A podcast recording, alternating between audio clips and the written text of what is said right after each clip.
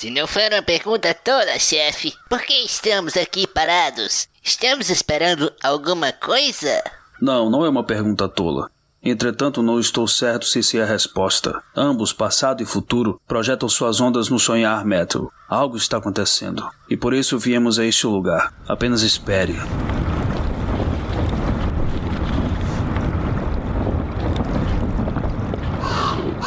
Que diabos foi aquilo, chefe? Aquilo foi um início, Matthew. Algo viajou de uma existência a outra. Veio de uma das mais distantes ilhotas do sonhar. Vamos observar as consequências. Interessante. Grandes ventos virão, Matthew. Consegue ver? Uma dessas ilhotas está morrendo. Temo que apenas dor possa ser o resultado. E o senhor vai ficar parado aí? Não vai fazer nada a respeito? Fazer a respeito são ilhotas distantes nos baixios do sonho. Elas vivem, elas morrem, elas vêm e vão. Por que eu deveria fazer algo?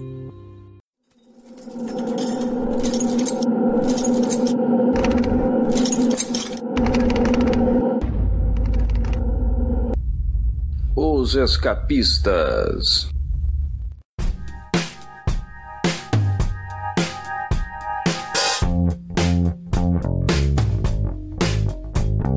Não fosse a sugestão de Karen Berger, a famigerada editora Mor, do agora saudoso selo Vértigo, o podcast que você ouvirá agora se chamaria Sandman, As Patricinhas da Noite. Felizmente, Neil Gaiman deu ouvidos à sua chefa e o nosso programa de hoje se chama Sandman, o jogo de você. Nesse quinto Sandman anotado, descobriremos que Neil Gaiman continuou a tecer uma tapeçaria de narrativas interconectadas e fios temáticos. E tal como fez nos volumes anteriores, ele recorreu a um personagem anteriormente periférico e o trouxe ao centro do palco. Neste caso, é a Barbie, aquela loira que vimos na Flórida das páginas de A Casa de Bonecas e que agora se encontra divorciada do Ken, seu superficial marido, com quem ela fazia par naquela ocasião ocasião. Ela trocou a Flórida por Nova York, vive num prédio de apartamentos habitado quase que inteiramente por mulheres. Todas ali, cada uma à sua maneira, estão em negação, estão desconfortáveis com suas almas,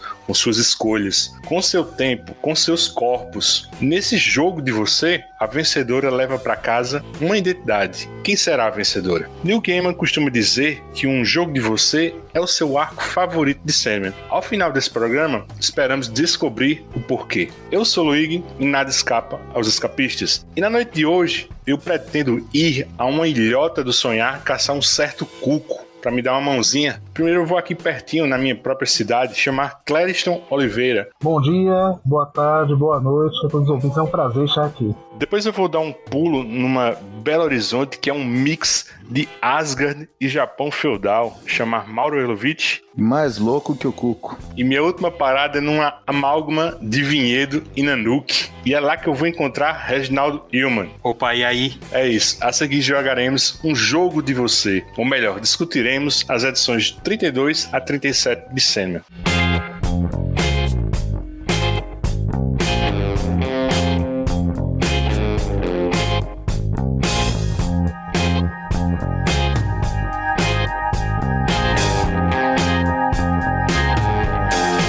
Matança na Quinta Avenida. Dois anos se passaram desde os eventos de A Casa de Bonecas. Como eu disse agora, Barbie deixou seu marido na Flórida, o Ken, e agora vive em Nova York. Vive uma outra vida, várias vidas. Todos os dias ela agora procura se reinventar, e uma marca característica disso é sua maquiagem exótica, errática. Eu nem sei se a gente pode chamar isso de maquiagem. Tá mais como se às vezes ela usasse seu rosto como uma tela expressionista. E nessa edição ela pinta um xadrez, né, num dos lados da face e sai de boa, né, à luz do dia, né? Ela está sempre em movimento, né, visitando lojas que não pode comprar nada, né, e, e ela mal tem dinheiro para comer uma boa refeição, né? Todo o dinheiro que ela consegue, por enquanto, né, vem da pensão alimentícia que recebe do Ken, né? Quando ele se lembra de pagá-la, né? O, o, cotidiano de Barbie só não é um marasmo total, né? Graças à sua amizade com o travesti Wanda, né? Elas são amigas inseparáveis, né? E em um desses rolés, né? Num vagão de metrô, Barbie confidencia a Wanda que já tem um bom tempo que ela não sonha mais, né? Que suas noites de sono são um completo vazio, né? Bem diferente do que vimos né, em A Casa de Bonecas, né? Quando ela costumava sonhar todas as noites com uma série de histórias sobre outra terra, né? Onde ela encarnava uma princesa, né? E tinha como amigos, né? Uns bichinhos falantes, né? Só que há dois anos algo aconteceu na Flórida, né? E aí ela nunca mais voltou a sonhar. Ela não faz ideia do que ocorreu, mas nós leitores sabemos que foi, né? O incidente do vórtice de Rose Walker, né? Bom, mas curiosamente ou coincidentemente, né? Barbie só trocou o seu antigo prédio, povoado também, né? De personalidades exóticas, por outro com inquilinos até mais exóticos, né? Clareston, apresenta para o ouvinte quem são essas ilustres moradoras, né? Aproveita e fala também tuas primeiras impressões, né? Sobre essa nova Barbie, né? Parece que uma vida de sensações, né? Acaba mesmo com a pessoa, né? Basicamente, junto com a Barbie, os inquilinos que mais chamam a atenção, que são os que aparecem na história, né? A gente tem um casal de lésbicas, Hazel e Foxglove. No andar de baixo tem uma moça de óculos enormes chamada Tessali, além da própria Wanda, que aparentemente também mora no mesmo prédio. E dos inquilinos, o único que não é uma mulher é um homenzinho atarracado chamado George.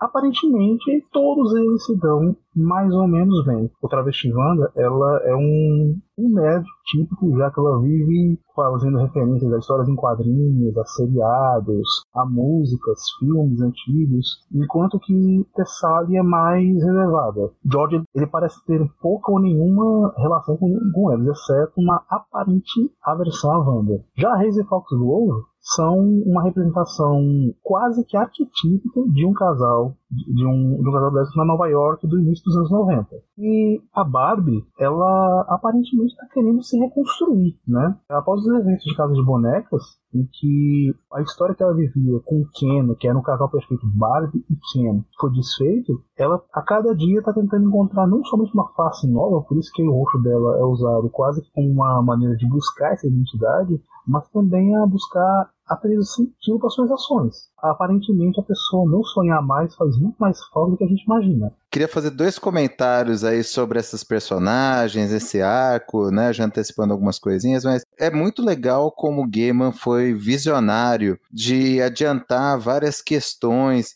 de identidade de gênero, de respeito a todo tipo de relacionamento, de empoderamento feminino. Isso lá na década de 90, né? Esse quadrinho, né, é, relendo aqui para gravar o programa, seria uma coisa que se saísse hoje, tivesse sendo publicado em banca hoje, ia ter um bando de nerd chato e de fanático de direita falando que é quadrinho lacrador, que é, ah, isso aí é lacração pura, ia ter uns malucos igual o Crivella querendo recolher, está envenenando nossas crianças. Então, assim, é muito interessante o Gaiman já falar disso na década de 90 e até um pouco triste quanto 20 anos depois isso ainda é atual e todos os preconceitos e todas as dificuldades que essas mulheres passam no, no quadrinho continuam as mesmas, né? Você vê essa, todos esses protagonistas da, desse arco é uma mulher divorciada em busca de identidade, uma travesti transexual querendo ser reconhecida por quem ela é e com todas as dificuldades inerentes a isso, um casal de lésbicas mais ou menos bem resolvidas, mas lidando com uma ocorrência inesperada com uma delas, nós vamos falar disso mais lá para frente, e uma bruxa, né, que tem as wicanas hoje. Então, assim, todas elas bem representadas, todas elas levantam questões relevantes, interessantes, sabe? Eu, eu tenho minhas ressalvas com esse arco, né? Eu acho que ele é arrastado em alguns momentos, eu acho que a trama ela é um pouco menos impactante do que, principalmente né, saindo de estação da, das brumas, que para mim é o, é o, ponto alto de Sandman, mas assim, eu reconheço a importância dessas personagens, sabe? Relendo agora, eu gostei mais do que quando eu li. Eu acho que todas as personagens aí, elas são importantes, elas acrescentam, elas têm questões que precisam ser debatidas. Eu não gosto tanto do desenvolvimento, do que acontece lá no reino, que no reino dos sonhos, eu acho que é inferior a alguns outros arcos, né? Você falou que é o favorito do Gamer, está longe de ser o meu favorito, mas assim, reconheço a importância de todas as personagens, o quanto elas são bem construídas, o quanto que elas levantam pontos importantes, né? Ah, e, e só para não deixar de constar, né? Ia ter os chatos de direita, né? Que eu já falei, de que iam chamar de lacração, de envenenar a juventude. Ia também ter os chatos extremistas, de feministas, falando que o Gaiman não tem lugar de fala para falar sobre homossexualismo, sobre perspectiva feminina, o que é uma babaquice, porque da maneira como ele constrói, eu duvido que alguém que levanta qualquer dessas bandeiras fique ofendido com a maneira com, como ele fez os personagens. Mas pode ter certeza que não ia faltar as que estavam falando que ele estava roubando o discurso das mulheres, roubando o protagonismo das mulheres, que quem devia ter escrito esse arco era uma mulher. Então, assim, porra, como a nossa época tá chata, né? E como que o Gaiman é genial. E aí, Reginaldo, tá revoltado também? não, eu tava pensando que o Gaiman também não tem lugar de fala entre os perpétuos, né, meu? Até onde a gente sabe, ele não é imortal, né, meu? E... Esse discurso enche o saco, né, cara? Não, eu até acho, viu, cara, que é, é uma sensibilidade única dele, cara, ter escrito esse arco. Que ele é, ele é realmente assim, ó. A série ela tava num, num ritmo acelerado, né? Ela tava com uma outra pegada, né? Ela terminou realmente um arco denso, pesado, né? Mas maravilhoso. E aí ele dá um corte e passa a contar uma história, vamos dizer assim, de forma pejorativa, uma história de menininha. Porque um jogo de você, cara, ele tem toda uma, uma percepção feminina, né? que a alma feminina do Gaiman tem, cara. Ele é um escritor com uma tremenda sensibilidade para o universo feminino, assim, cara, né? E isso daí não, não tem nada de entrelinha, nada de não tô querendo dizer nada com isso. Tô querendo dizer que ele realmente sabe escrever bem, que atrai tanto homens quanto mulheres. Mas especificamente nesse arco eu vejo que ele escreveu uma história uh, realmente assim feminina, cara, né? E eu acho muito legal isso. É, a quebrada que ele deu também não é meu arco favorito. Vejo muito problema nele, muito. Mas eu acho, puta, cara, de uma ousadia, de uma coragem. Eles estavam numa época aí eu acho que era a hora certa mesmo de fazer, foi feito. Eu até acho que o Gaiman tem algum conhecimento. quando ele cobria a cena né, musical em Londres, imagina só por onde ele andou, cara. E então eu acho que ele, ele tem um pouco de, de know-how assim para falar sobre esses assuntos, né? Porque eu vejo aonde a Barbie foi parar, né? Vamos falar assim, ela é basicamente um gueto, né? Tem algumas pessoas que até associam o senhorio desse edifício, assim, né? Vamos dizer assim, o, o síndico, é essa Scarlett, né? E tem um nome um pouquinho exótico, assim, que talvez seja. Ela era um conhecido do Hal, lá da, da Flórida, né? Era um, fazia, era um performático, né? Fazia um show transformista. Então, ela também talvez fosse alguma coisa assim do ramo artístico, né? Alguma coisa assim. Mesmo a Barbie, você vê que no apartamento dela tem algumas fotos assim, parecem assim nus masculinos, né? Então, você vê que ela tá num, num quase num ambiente de gueto mesmo, assim, né? Tirando a Tessali e o Jorge, que são dois caras né, normais, é uma menina super careta, é, chegam a descrever ela como muito baunilha, né? Que é um, vamos dizer assim, é como se aqui no Brasil a gente falaria que ela era que ela é bege. E o Jorge era o cara de tão normal, ele é estranho, né? Ele dá a volta, né, meu? Então é bem legal esse, vamos dizer assim, cenário que ele tá montando, cara. Ando pintando muito o rosto ultimamente. Antes eu ia fazer uma tatuagem, mas não quero mais nada permanente. É como se eu fosse uma pessoa diferente por dia. E no final desse rolê, né, com a Wanda, né, acontece um insólito, né, e, sangrento reencontro, né. Diz aí, Cleston, quem é esse Martin Desossos, né, ou Tem Bones, né, às vezes não tem tradução, e qual era a missão dele na, na nossa terra, né? O Gaiman, ele, nesse ponto, ele retoma um trecho do que acontece no final de A Casa de Bonecas, que no sonho da Barbie a gente vê que ela é uma princesa de um mundo encantado que por acaso se chama simplesmente a Terra. Então, quem vive lá se refere a ele como a Terra.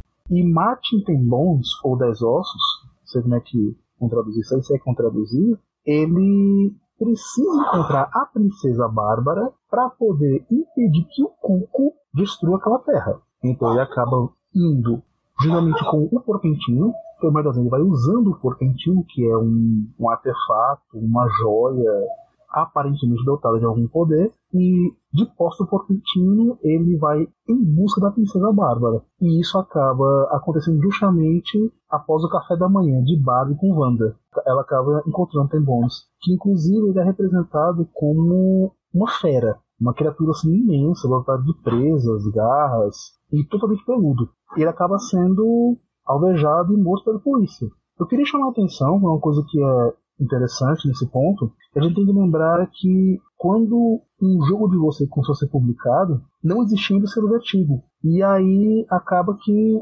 Sandman naquela época ainda fazia parte do universo DC, de certa forma. E eu tô lembrando disso agora porque não causa nenhum estranhamento o fato de uma criatura peluda, enorme, de barulho de garras e presas aparecer no meio de Nova York. Parece que ninguém se importa muito. A polícia foi lá, atirou no bicho, ele morreu e acabou. Para um mundo que convive com super-homem, com Flash, com super-heróis e tal, é somente mais um bicho esquisito, né? Cara, outra coisa que eu queria comentar, vocês estavam falando do, desse arco, né? A releitura dele para mim, assim, foi praticamente uma leitura mesmo, assim, bicho. Eu não lembrava, assim, praticamente nada de, de um jogo de você, mas assim, bicho, quando a gente chega na edição 36, né, a penúltima parte dessa saga, eu não, eu não vou adiantar a discussão, mas assim, quando eu cheguei nessa 36, cara, tem aquela icônica imagem do Morpheus, né, com a palma da mão direita para cima, né, e a areia escorrendo, e puta, cara, eu acho que é a minha imagem favorita, assim, do Morpheus, cara. E é desse Sean McManus, né? E, bicho, eu jurava até então que era do Mike Dringenberg, sabe? Na minha memória eu, eu julgava que era do Mike Dringenberg. Aí eu pergunto para vocês, vocês gostam da arte desse arco, né? Vocês lembram de algum outro trabalho do McManus? O Sean McManus, ele desenhava o Senhor Destino, quando ele saiu no Brasil pela na DC 2000, no início da década de 90, e eu sempre achei o traço dele um pouco sujo. Eu não sei se é a maneira como ele retrata os personagens e tal, mas ele parece fazer a coisa assim meio. Não vou dizer maculada, mas é como se fosse sujo mesmo. Agora eu acho adequado. Ele dialoga com a proposta do, do, do gamer, né? De querer usar o máximo de desenhos possíveis para poder ter o máximo de representações possíveis do Sandman. E o Sandman dele, cara, é muito bom. Esse painel que tu citou agora, inclusive no vídeo, eu acho que é talvez o mais icônico de Sandman assim, de sempre. A representação perfeita do personagem. Todo branco, ultrapassando os limites da palidez, de preto e a areia escorrendo pelos dedos. É, é muito forte. Ô, Clério, só assim, eu acho que casa bem com o que foi feito, né, com, com a linha Sandman, mas é, ao contrário de você, eu acho esse traço dele menos sujo do que o que vinha sendo feito na série, sabe? Principalmente assim, se for comparar com, com o traço do Sankit, do Dringenberg, esse daí é, é um traço mais fofinho, mais arredondadinho. Eu acho que ele, inclusive, funciona bem para a proposta da, da série, até lá no, na Terra, né? Da Terra dos Sonhos da Barbie, né? Com os animais antropomorfizados, com aquela terra de, de sonho, de conto de fadas, né? Eu acho que casa muito bem, casa bem, né? Com as personagens femininas, embora tenha um tom dark, sim, você tem razão, né? Principalmente ela, ele faz muito bem, né? Na parte dos, dos sonhos que a gente vai ver na próxima edição, mas comparado com o que vinha nos anteriores, eu acho ele um traço até mais limpo, mais redondinho. E aí, Reginaldo? Eu também acho isso. Eu acho que ele é, ele é mais cartunesco, assim, né? Ele não é um traço realista, uh, mas casa bem nessa história, assim, né? Ela, eu acho que se, se ela tivesse um traço pesado, ele seria muito carregado nas partes, assim, da Terra, do Jorge, assim, e não traria o encanto da outra parte, da Terra, né? Que aí eu acho que o traço dele casa mais, né? Eu gosto muito do, do Sean McManus no, no Senhor Destino. Eu acho que ele foi ele que, que ele pegou aquela, aquela época de Senhores do Caos, né? E os Lordes da Ordem, né? Ele deu um, um humor que não caiu para o escracho. Ele desenhou mais de 30 edições do Senhor Destino e se você lembrar de DC 2000, né? Ele fazia a, a máscara sorridente, depois ele fazia a Senhora Destino, né? Então ele, ele realmente ele é versátil. Eu acho ele melhor no Senhor Destino do que aqui, mas aqui não compromete. Eu acho que até casa bem para dar uma certa suavizada no tom pesado do arco. Não me perguntem por quê, mas eu acho o estilo assim, dele bem marcante, assim, instável, né? Eu tava olhando aqui, ele tem hoje 61 anos de idade, e se você for ver hoje, assim, trabalhos mais recentes dele, né? Ele tem um refino no traço, mas assim, não ao ponto de você não reconhecê-lo, sabe? Aí, bem recentemente, ele fez a arte daquela revista do João das Fábulas, né? Do Bill Willingham. E ele apareceu também na Mulher Maravilha, do Azarello, né? Mas eu queria destacar mesmo, assim, duas revistinhas, assim, com a arte do McManus, né? A primeira é numa daquelas minisséries, é um, um conto de Batman, né? Eu, eu, lembro especificamente dela, porque foi a primeira dessas minisséries que eu comprei, né? Era Gangues, ela tinha um roteiro do Steven Grant, né? Veio naqueles pacotinhos promocionais, né? Que era, como era só duas edições, assim, eu devo ter pago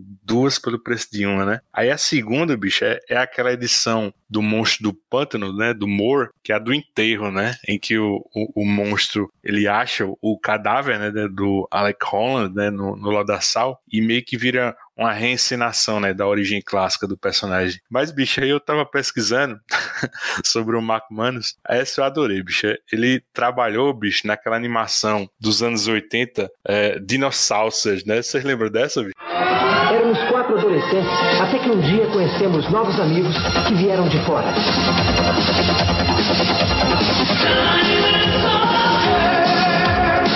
Eles se chamavam Dinossauros. Meus amigos e eu nos tornamos os batedores secretos aliados dos dinossauros no espaço sideral. E nós nos unimos a eles na batalha contra Gengis Rex e os perversos tiranos. Cara, ninguém lembra, bicho. Caralho, lembro, lembro. Você cavou essa do fundo do poço. Não, velho. Sério? Era. Ele trabalhou na, na, animação. Era, era na levada do Transformers, né? Tinha até os Decepticons deles, que era, eram os tiranos, né? E o, e o Megatron deles era o Gengis Rex. Nossa senhora. É era, era a época do. Tudo era com dinossauro, pô. Passava na Xuxa, eu acho. Isso, passou no Brasil desenho. Tudo era com dinossauro, pô. Tinha desenho animado com dinossauro, álbum de dinossauro, gibi com dinossauro. Chocolate surpresa de dinossauro, né, velho? Exato. O Martin Dez Ossos latiu aí no fundo de alguém. Ah, é, ele foi traduzido com Martin Dez Ossos? Na, aqui foi, na, no Absolute foi. É, no Absolute foi, Dez Ossos. Ah, eu li o da Corrand e ainda tá tem bones. Duas coisas assim que eu achei engraçado, né? Primeiro que o, o flopzinho da Globo, eles mandaram a favas essa história aí de weirdos, de esquisitos, né? Que é o sonho da Wanda, né? E eles colocaram o bizarro e acabou, cara. Isso daí é assim. Pô, né? É, exatamente. Quer enganar quem, né, cara? É. É, pô. Brasilzão não tá nem então, aí, né, meu? É, velho. Também foi muito covarde também do editorial, né, da DC foda-se, né? Tudo bem não querer associar o Superman e tal, mas, cara, ou, ou faz ou não faz, né? Do jeito que tá ali, você trocou o nome, mas não engana ninguém, né? Todo mundo sacou o que que era. Não, na verdade é mais grave ainda, né, Mauro? A edição original americana, o Gaiman falou que escreveu bizarro, né? É, só que ele não lembrava, segundo o Gaiman também é um puta pano quente, né, meu? Assim, tudo. Tudo tá bom para ele, ele não, né? Por menos que isso, o Barbudo já tinha soltado uma magia sinistra. Ele já tinha ficado bizarro, né, assim. Então, é, apesar que o Alan Moore bizarro é o Grant Morrison, né, meu? Sem pelo, né? Então, Cara, mas é assim. Alan Moore bizarro é ótimo. Ele, ele, ele falou que escreveu bizarro e esqueceu, né, que é, o personagem estava sendo usado agora no pós-crise, ele falou assim, né? E aí escreveram Weirdos com Z, no original. E colocaram, né, na época, na hora da impressão, eles colocavam como se fosse um, um apliquezinho, né? Uma, uma tirinha Weirdos no lugar de bizarro para fazer o letreiramento. E uma dessas, e um desses apliques caiu e apareceu bizarro escrito na edição final impressa, né? Então aí entregou que realmente era o bizarro e alguém da editora achou ruim né, associar o sonho de um, né, de um transexual a um personagem da DC, né? E inventou essa história imbecil de Hyperman, de, de Weirdos, mas esquece, cara, é o bizarro, né? E vai até o fim, assim, bizarro, porque a capa da revista que lá na frente a, a Barbie. a Barbie vai comprar, né? É o aquele Giant Size, né? Superman com o bizarro na capa esquece, cara, assim, né? A caracterização tem uma inversão de cores, né? O verde, só tudo, mas é bizarro, meu, né? E aqui no Brasil eu fui procurar, no da Conrad já tá esquisitos, né? Com Z também para fazer a, a, referência com, com Weirdos, né? É, mas, no, no Absolute fizeram isso também. Mas no, no flopzinho mensal da Globo de 92 foi bizarro e acabou. Né? Mas, Reginaldo, será que essa, essa recusa não seria porque o Sandler na época não existia vertigo, né? Mas o Sandler ele vinha com aquela tarja, né? Sugerido para leitores maduros. Será que a ideia não foi tentar impedir que uma revista para leitores adultos fosse referenciada com super-heróis, que era uma produção de juvenil? Será que a ideia não foi essa? Acho que não, cara, porque lá no primeiro aparece, né, a Liga da Justiça e tudo, aparece o Senhor Milagre.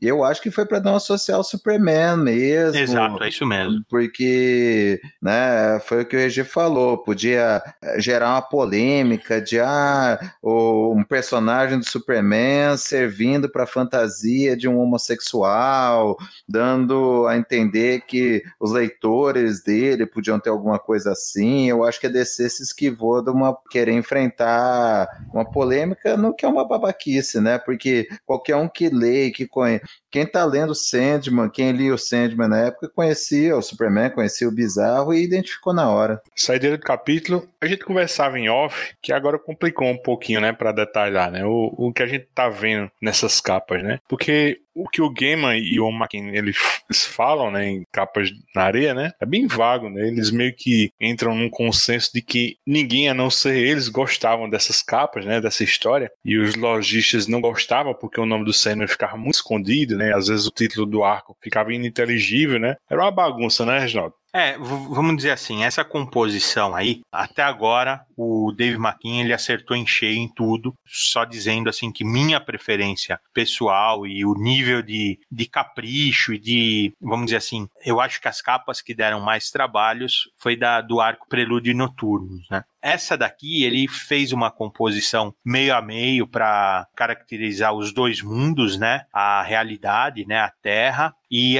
a Terra, né? Que é o mundo onírico para onde a Barbie vai quando sonha. Isso daí não deu muito certo. Primeiro que o, o, o, título da revista, o Sandman, ficou no meio, um pouco perdido. Um jogo de você em inglês, né? É a Game of You, é gigantesco né? Acaba sendo quase maior que o título da revista. E essa separação entre as duas terras vai ficando esquisita a ponto de você não saber referenciar se a parte de cima é a, a nossa realidade, é Nova York, e de baixo quem que é, né? Então ela ficou um pouquinho confusa, né? O que o Dave McKean fala é que ele estava experimentando uma técnica nova, né, de usar uma fotocopiadora colorida, que ele abusava, que ele, ele fala de forma irônica, né, que ele fazia ela fazer coisas que uma fotocopiadora não, não deveria fazer. Ele tentou, você vê que ele tentou aqui, tem muito recorte, muito colagem, né?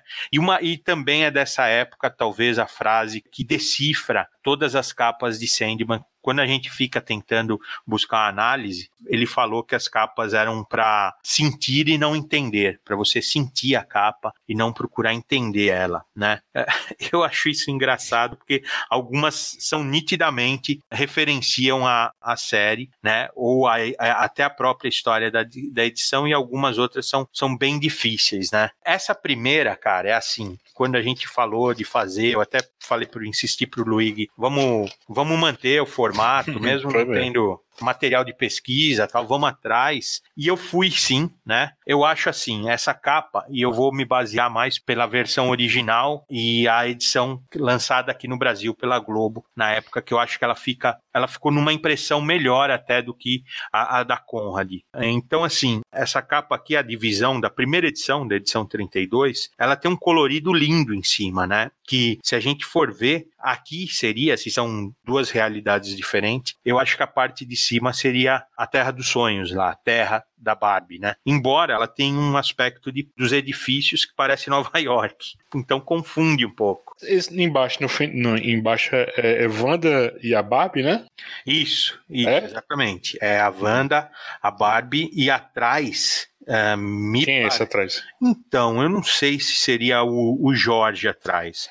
Porque depois aparece um cara muito parecido com ele. Hum, é, faz sentido. Faz sim, a, a, a Wanda meio fragmentada, a Barbie, e ali atrás aquela figura meio sinistra podia ser o George. É, e tem a palavra You escrita, né? Tem como é, se fosse arranhado na parede, alguma isso, coisa assim. Isso, né? É, é, ela não tem o cabelão da Wanda, né? Mas você percebe que é uma figura masculina com peitos embaixo, assim, né? Provavelmente é a Wanda, sim, né, meu? O destaque da quarta capa nacional foi exatamente esse rosto, que eu acho emblemático e importante para a gente até entender, né, as preferências do Gaiman, por que que ele colocou num arco tão feminino uma figura masculina, né? Abrindo e fechando a série, né? Se você lembrar, o último número da série também tem uma figura masculina que a gente vai explicar, né? Então eu acho que sim, curioso isso daí. Mesmo dando errado, tem elementos interessantes que a gente pode buscar entender, né?